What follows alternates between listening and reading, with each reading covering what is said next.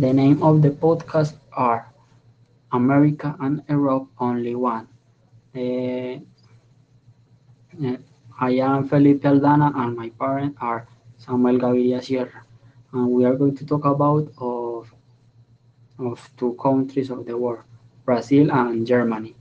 Okay, uh, Samuel told me about his book on Brazil, several topics that he found interesting and one that he did not like. Okay, first, the destruction of the rainforest. The destruction of the rainforest, he told me, in Brazil began in the 1916s when his government encouraged people to move into the Amazon. Vast areas of the forest were cut or burned down. The land was cleared to way for roads. He told me why rainforests are important in Brazil. It's common rainforests absorb gas, carbon dioxide from the air and to release oxygen into the air. All forms of life need oxygen. The Amazon rainforest produces more than 20% of the oxygen we breathe counting down the rainforest creates and serious problems. Uh, sports in Brazil. Brazilian at play on weekends. Brazilians normally go to the beaches to sunbathe, play games, and keep fit.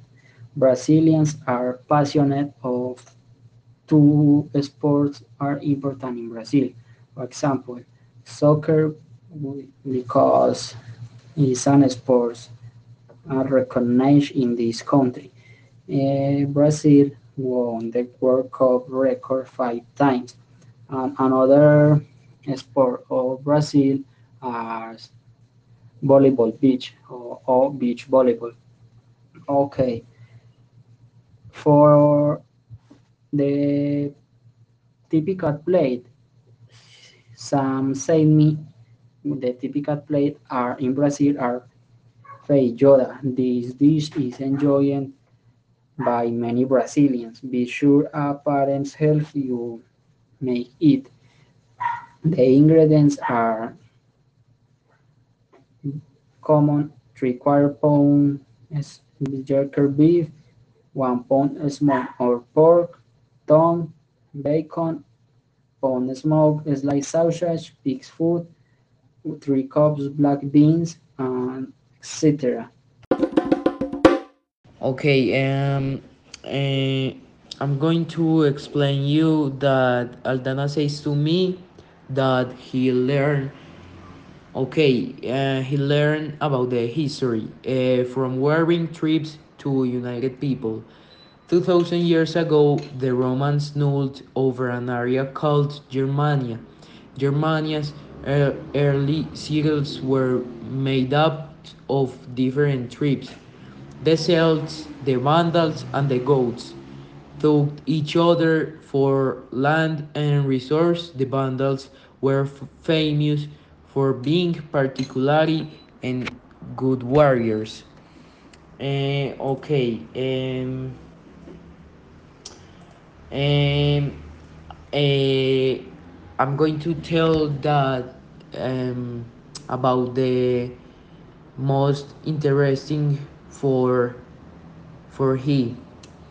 Uh, by um, 50,017 a growing number of people wanted want to change the church.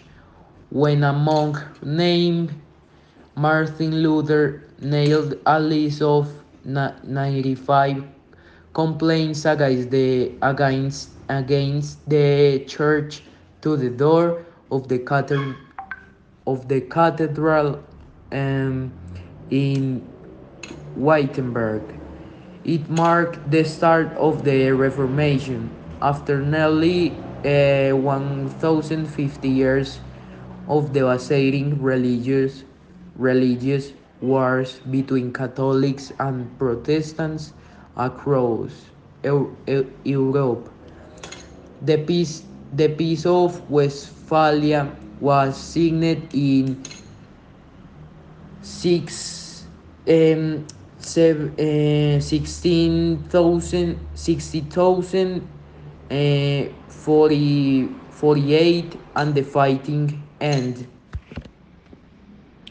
um, um I'm going to explain uh, explain that he learned too. Uh, a wall and a new country at the end of the war war one britain the united states Fran- french and russia discussed the best way of keeping germany peaceful as a result germany was divided into creating West Germany and East Germany.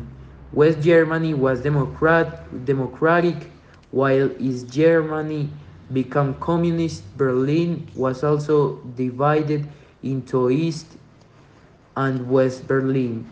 Many people wanted to live in freedom in West Berlin, so they started leaving East Berlin. The communist authorities had to do something to stop them. Uh, okay, uh, the Berlin Wall.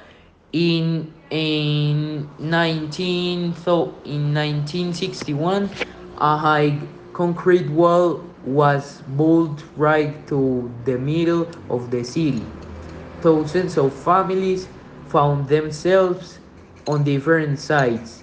Some people tried to escape to West Berlin through tunnels of or be climbing over the wall. Some succeeded, uh, but many failed and were shot. Um, and I'm going to explain too that he most like sport and leisure.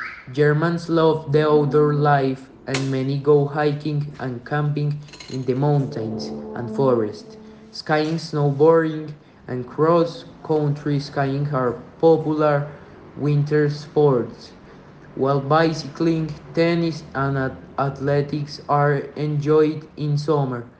The largest national sport is soccer, and the Bundesliga is the highest league. Germany has won the World Cup three times.